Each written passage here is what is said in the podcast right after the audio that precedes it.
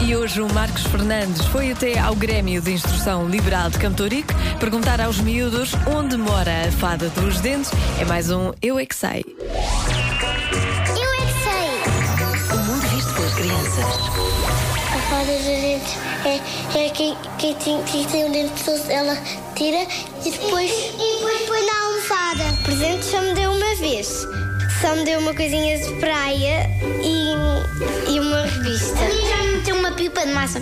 Sério? Yeah. São chamadas bruxas dos dentes.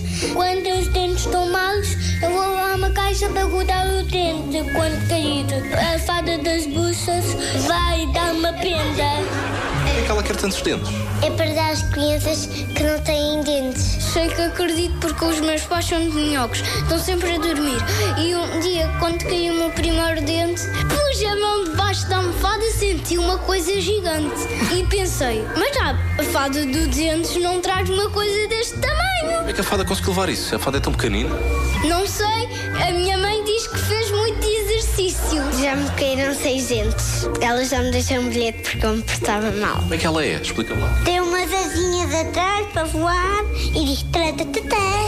Vive nas nuvens. Ela é uma fada.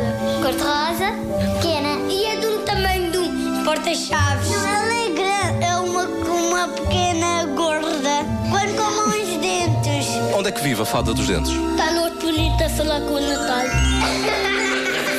com a mãe Natal.